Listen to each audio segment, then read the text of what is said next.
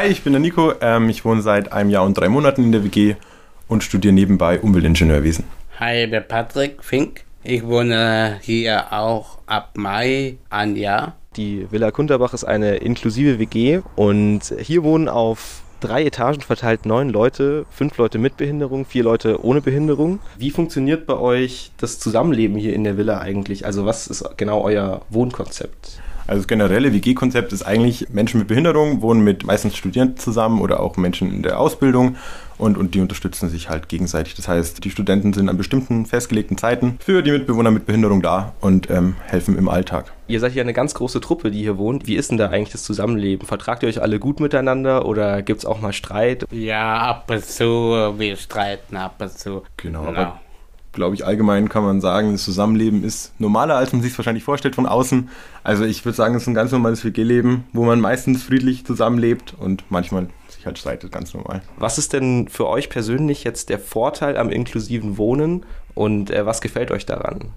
Also ich finde das ähm, sehr cool, weil man natürlich zum einen, wenn man ganz äh, finanziell drauf schaut, wohnt man natürlich für diese Dienste, die man macht, kostenlos und bezahlt nur das Haushaltsgeld fürs Essen.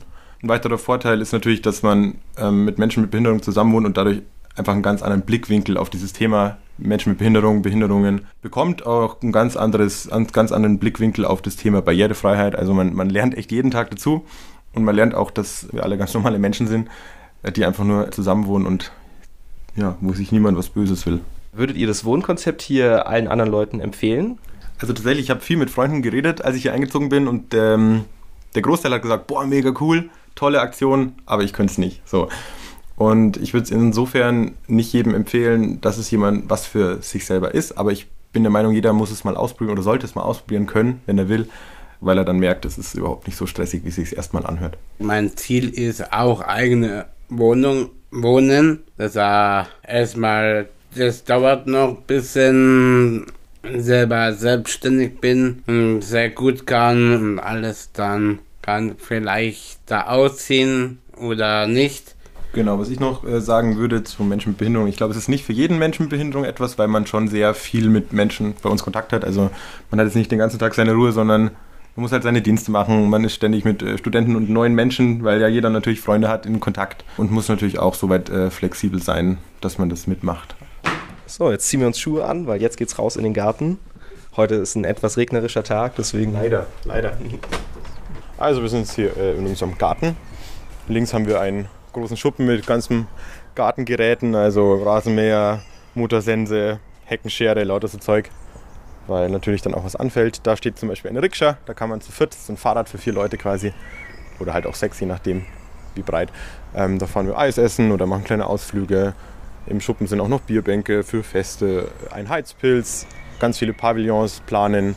Also wir sind auf viele Leute ausgelegt. Also hier ist auch immer was los. Hier ist immer was los. Also dass man abends runterkommt und es ist nichts los, das ist selten. Äh, wie ist denn das bei euch so, wenn ihr jetzt gerade keinen Dienst habt? Ähm, ist dann trotzdem Verantwortung da oder habt ihr auch mal Zeit zum Abschalten hier? Ja, ich ab und zu, ich schalte das immer ab und grad, ich hab keinen kein Dienst hab und dann chillen, Handy spielen, iPad rummachen. Genau. genau. Also es ist schon sehr cool, weil geregelt bei uns, wenn man keinen Dienst hat, ist man auch nicht verantwortlich. Ja, das heißt, es ist immer ein Ansprechpartner da. Ähm, und man kann natürlich einfach abschalten. Man muss natürlich als Student ganz normal lernen und auch in die Uni. Ähm, das heißt, wenn man keinen Dienst hat, kann man sich um sich selber kümmern, genau. So, und das war's jetzt für heute. Mir hat es hier sehr gut gefallen. Ich habe sehr viel gesehen, sehr viel erfahren über ein WG-Konzept, was ich vorher tatsächlich so noch nicht kannte. Und mir hat es wirklich Spaß gemacht. Sehr cool, das freut uns. Ähm, kommen gerne mal wieder und schön, dass du da warst. Ja, fällt mir auch, und du auch da ist. Ja. Und viel Spaß und sehen uns irgendwann wieder.